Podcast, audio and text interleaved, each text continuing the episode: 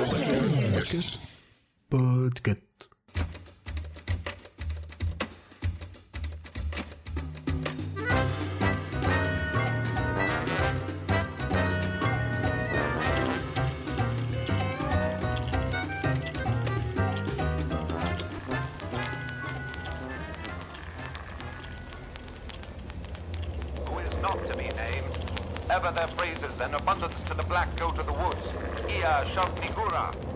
L'œuvre dont j'ai choisi de parler aujourd'hui est le Neonomicon, d'Alan Moore au scénario et de Johnson Burroughs au dessin.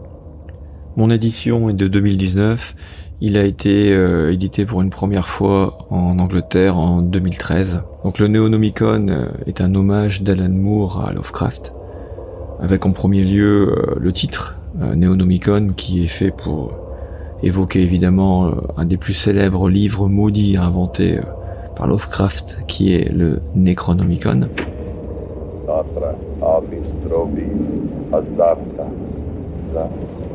Mais qu'est-ce que c'est que ce truc-là Arrêtez ce truc. Donc cette œuvre est bien évidemment un hommage, mais euh, ce n'est pas un hommage BA, respectueux. Euh, Alan Moore est un punk, un éternel ado rebelle. Il va dire son admiration, une admiration sincère, érudite, euh, au soi-disant reclus de Providence. Je reviendrai parce que Lovecraft, euh, son image est perclue de, de clichés. Mais il va le faire, cet hommage, en gueulant euh, Anarchy in Salem.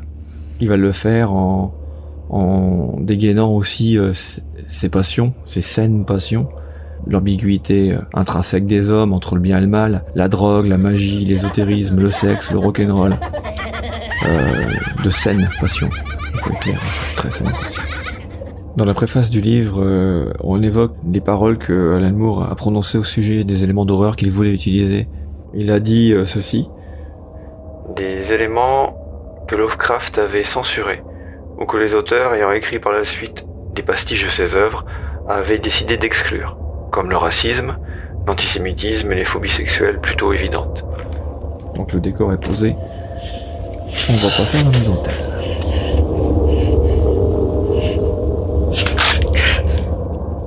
Je pense que c'est le moment euh, de mettre les avertissements. Le Néonomicon est une histoire qui aborde des thèmes qui peuvent être très difficiles pour certains et certaines. Les violences physiques et sexuelles, les troubles mentaux, la drogue. Euh, il faut vraiment, euh, lorsqu'on décide de lire cette œuvre, euh, être prêt à assumer des moments euh, très sombres. Voilà. Il faut juste en être bien conscient. Alors Lovecraft, euh, pour ceux qui ne sauraient pas, euh, est un auteur qui a fondé l'imaginaire de la pop culture du XXe siècle. Enfin, son œuvre est surtout reconnue après la fin de la Seconde Guerre mondiale. Vous devenez le maître de l'imagination des matières, plus fort qu'Edgar Poe. Vous créez une langue précise comme celle de la science. Une langue qui n'existait pas avant vous. C'est un auteur sur lequel les clichés sont euh, énormes. Le célèbre reclus de Providence, par exemple, alors qu'il n'a jamais été reclus après son adolescence. Il voyageait euh, certes au rabais, mais il voyageait, il entretenait une correspondance qui est absolument hallucinante avec des centaines de personnes. Et surtout, il a créé un univers narratif, une cosmogonie ouverte. Euh, chacun pouvait euh, s'en emparer et l'enrichir. Ça, c'est quelque chose de très intéressant. Et Lovecraft est vraiment le fondateur de l'horreur moderne. Les choses organiques qui hantent cet affreux cloaque ne sauraient, même en se torturant l'imagination, être qualifiées d'humaines.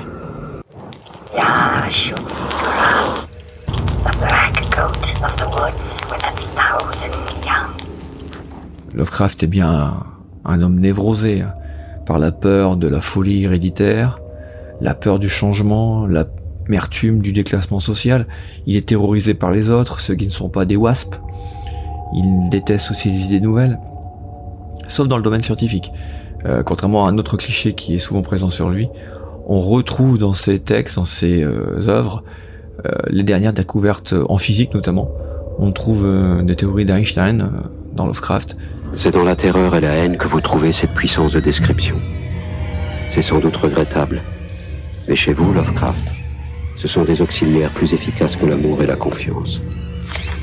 Lovecraft est un, un conservateur blanc américain. Il marine dans le racisme systémique d'une Amérique qui se veut blanche et chrétienne. Il est séduit, alors intentionnellement, mais par le fascisme, qui est né dans cette vieille Europe qu'il fantasme, hein, qu'il idolâtre.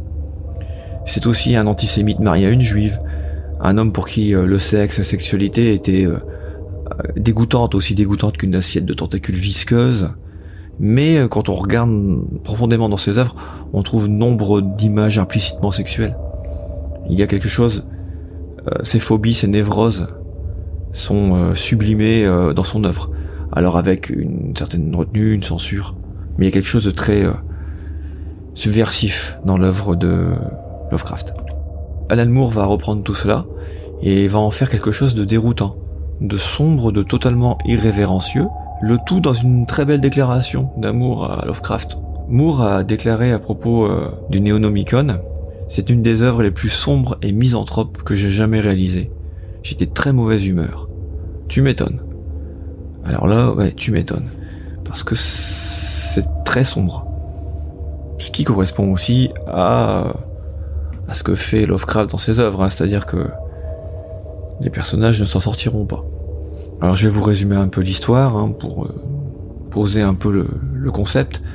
Une quinzaine de meurtres euh, au modus operandi identiques et pas moins de trois coupables différents. Voilà qui n'est pas banal, y compris pour Aldo Sachs, qui est un limier euh, du FBI dépêché à New York pour enquêter sur ces faits. Alors cet enquêteur est à l'origine d'une théorie, la théorie des anomalies, qui euh, lui fait euh, comprendre que euh, trois meurtriers qui n'ont pourtant aucun lien, qui font exactement la même chose, qui transforment leurs victimes en monstrueuses fleurs de chair et de sang, sont liés par quelque chose.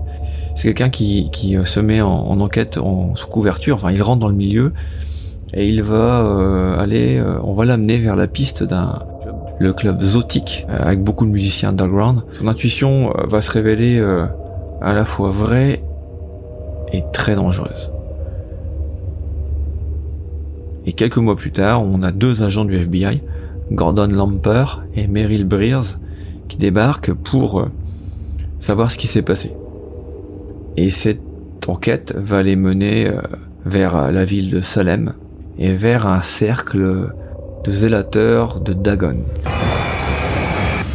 Alors la version que j'ai lue est celle regroupant en un seul volume euh, chez Panini Comics et Avatar Press, deux histoires.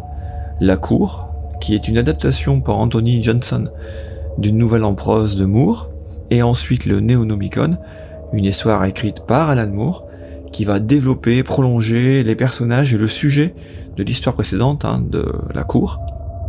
Clairement, Moore est un érudit de l'œuvre de Lovecraft. Il va truffer son récit de référence, qui sont aussi des clins d'œil aux lecteurs et lectrices de Lovecraft. On a des groupes de rock qui portent des noms de textes de lieux de ces histoires, ce qui est assez ironique parce que Lovecraft détestait le jazz, qu'il considérait comme une musique dégénérée, donc imaginez le hard rock ou, le punk. Aldo Sachs, qui est l'enquêteur du première histoire, est assez euh, physiquement proche de Lovecraft, sans parler de son côté euh, facho. On retrouve aussi euh, des allusions très claires à l'ouvrage Le Roi en jaune de Chambers, qui est une œuvre que Lovecraft admirait et dont il fait référence à ses textes. On retrouve aussi d'ailleurs des références à cette œuvre dans la première saison de True Detective. Alors pour celui ou celle qui sait, c'est un festival de références, c'est jamais lourd, c'est même très agréable, c'est un jeu de piste, un jeu littéraire. Euh, pour ceux et celles qui ne connaissent pas bien l'œuvre de Lovecraft, ça ne gêne pas la lecture. Euh, c'est juste que bon, l'assaisonnement du plot sera un peu moins équilibré. Moore va donc retourner les névroses et les aspects sombres et peu recommandables de Lovecraft pour en faire des outils de narration. Comme j'ai dit au début, c'est un hommage punk, sans complaisance.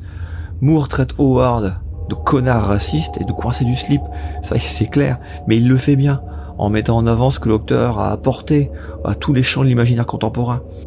Il lui met des coups de dog dans le fion, mais en lui disant merci.